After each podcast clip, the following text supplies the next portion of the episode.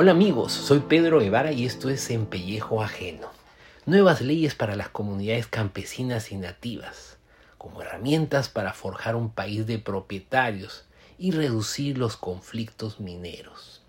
Hace unas semanas hablamos del poder que tenían los títulos de propiedad para construir ese país de propietarios con el que soñamos. Hoy hablaremos de las comunidades campesinas y nativas, específicamente de unas nuevas leyes que les permitan a sus miembros constituirse en propietarios y reducir los conflictos mineros. El INEI reportó que en el 2020 tenemos un 30.1% de la población peruana en la pobreza. En el área rural, 45.7% de su población padece de pobreza monetaria. Coincidentemente, la mayor parte de esta población habita comunidades campesinas y nativas de la sierra y la Amazonía.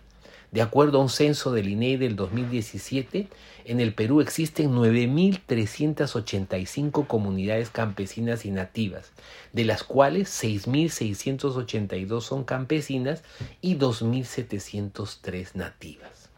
Una de las razones por las cuales estos peruanos no pueden salir adelante es por la incompatibilidad que existe entre la Constitución de 1993 y el marco legal que la regula, y que data de 1987.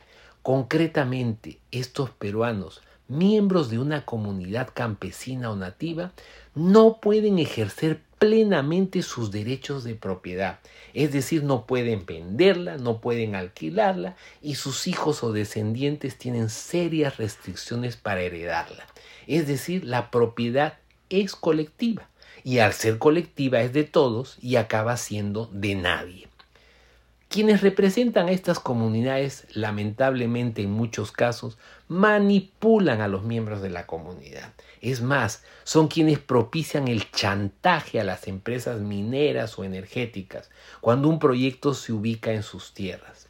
La pregunta que nos hacemos entonces es, ¿por qué no se abre un marco legal para que estos hermanos peruanos no sigan siendo considerados ciudadanos de segunda clase y puedan ejercer plenamente el derecho sobre su propiedad? Esto permitiría que nuestros comuneros, campesinos y nativos puedan salir adelante gracias a ese título de propiedad.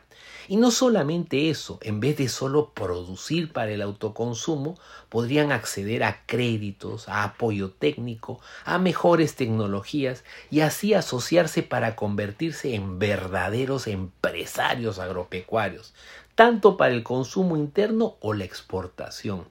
E inclusive en propietarios de empresas mineras al poder vender o alquilar sus tierras y así adquirir acciones de una empresa minera, como sucede por ejemplo en Estados Unidos con las comunidades de indios americanos que son propietarios de grandes casinos e inclusive accionistas de empresas petroleras.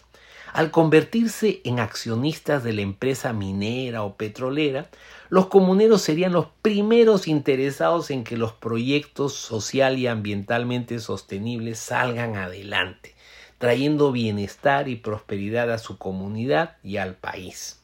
Dejamos el tema aquí para soñar con ese país de empresarios, de propietarios, que encarnará el capitalismo popular y construirá ese país de progreso y libertad.